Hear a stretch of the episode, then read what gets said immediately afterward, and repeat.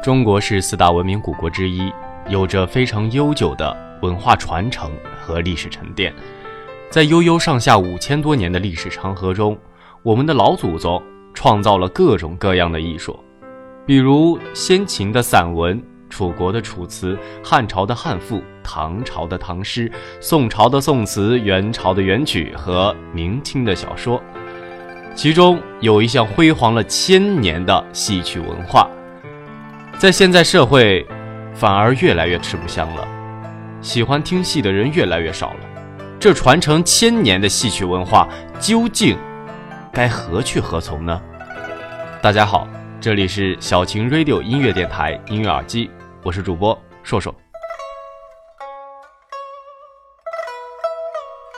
戏曲呀，源于原始歌舞，是一种有着非常悠久历史的。综合舞台艺术形式，在经过汉朝、唐朝到宋朝后，终于形成了完整的戏曲艺术。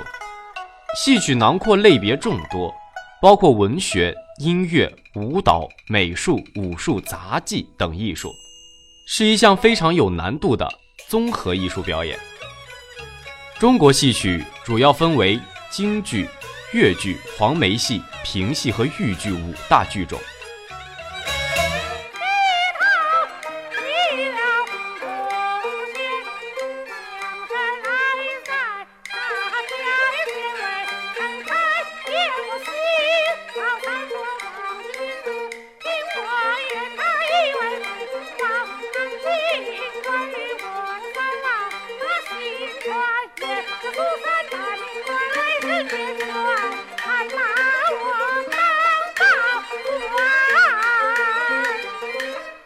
这首《苏三起解》是京剧的曲目，又名《女起解》。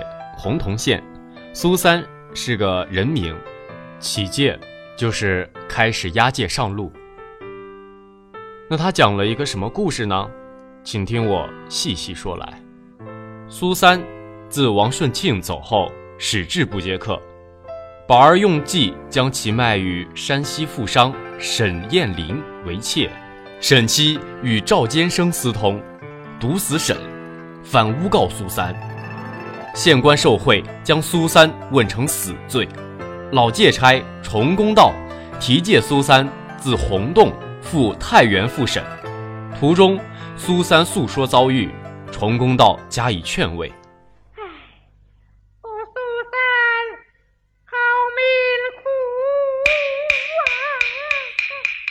道人多着呢，咱再打。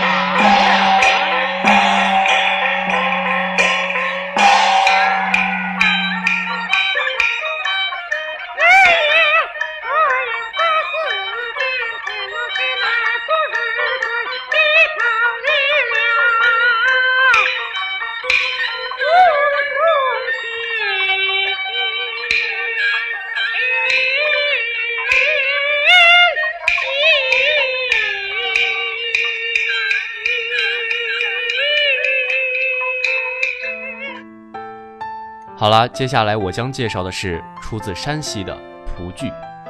蒲剧是我国最古老的汉族民间戏曲艺术之一，它最具有代表性的作品是《山村母亲》。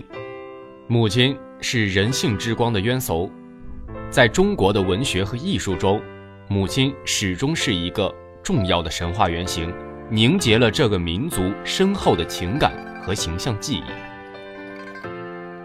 而在山村母亲中，这位母亲为了她自己的孩子能够在大城市里生活下去，就对外宣称自己已经去世了，就仅仅只是她的儿子能够入赘到别人的家里。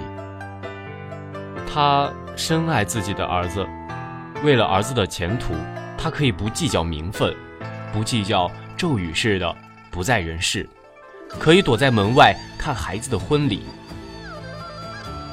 为了为儿子分忧，为了看护小孙子，他可以假扮村妇月嫂，挑起照顾一个大家庭的重负。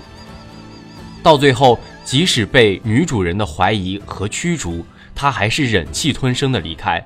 就是这样一个承受着屈辱和误解的人，他对孙子的一往情深的看护，对儿媳无限爱怜，对如此冷漠的亲家母也总是善意的理解和迁就。他的情感逻辑就是只要为了儿子好，什么都可以忍受，这就是母爱。